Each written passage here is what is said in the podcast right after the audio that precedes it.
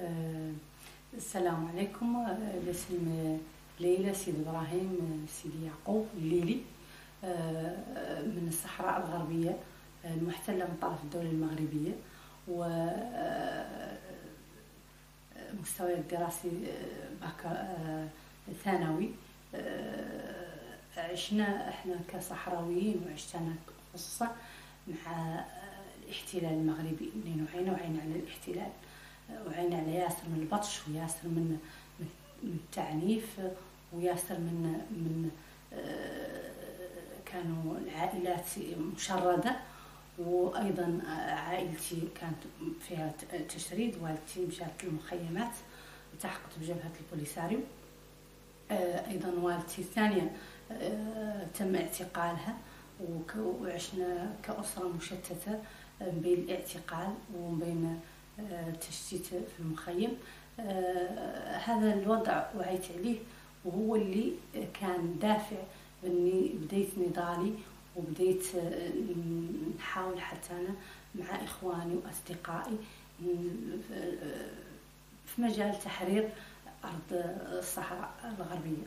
آه، انطلقنا من ذا منطلق على أن أرض محتلة ويالت شعبها يحررها.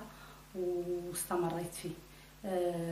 بعد آه، وقعت ياسر من الأحداث وقع ياسر من التعنيف آه، في السجون آه، في المظاهرات. من ضمن هذه المظاهرات كنت في واحدة من المظاهرات قررت كانوا دائما ال- المغاربة يحاولوا ما أمكن إن إحنا ما نظهروا علمنا الوطني وهو علم علم الصحراء الغربية ما يخلونا ن- نظهروه ما يخلونا آه، نرفدوه وما يخلونا قاع لا نشوفوه. آه، قررت أني نرسمه على الباسي كامل وفعلا رسمته على الملحفة ورسم ملحفتي ورسمته على آه، ملابسي كاملة بما في ذلك الملابس الداخلية. بمجرد ما وقفت قلعوا مني ملحفتي قلعوا وتعرضت للضرب والإهانة وقلعوا مني اللبسة الفوقانية اللي, اللي هي تحت الملحفة. و- وجاو تقانوا عليا ومشوا دخلوني آه هذه دخلوني فارغونيت آه ديالهم وبطوني فيها وقالوا لي بسطراتي آه الحديث مولي عن بسطراتي دائما أي وقفة لأنهم عارفين عن بصري ضعيف دائما يعرضوني للتعنيف آه ويكسروا. أول شيء يقيسوه بسطراتي يكسروه. آه، في ذاك النهار هما اللي في, في داوني الكوميسارية وفيها هما اللي تعرضت للإهانات والشتم. آه، وقلت لهم على اني إلا قالوا عباسي كامل المرة الجاية اللي هنجي واشنطن في وجهي ولهن وفعلا دائما إحنا مستمرين في نضالنا ولهن تمولا مستمرين بإذن الله. آه، في السابق كنا كان نضالنا عشوائي وربما عنه آه، كل مرة آه، نضالنا مثلا يعني آه، ضريك يختلف اختلف الوضع.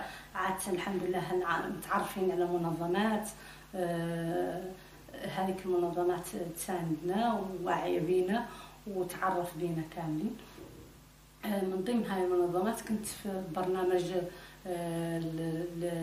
ال País ال Gobierno Vasco في 2017 في ضمن آه، هذوك مجموعة آه، المناضلين أو بعض آه، مجموعة من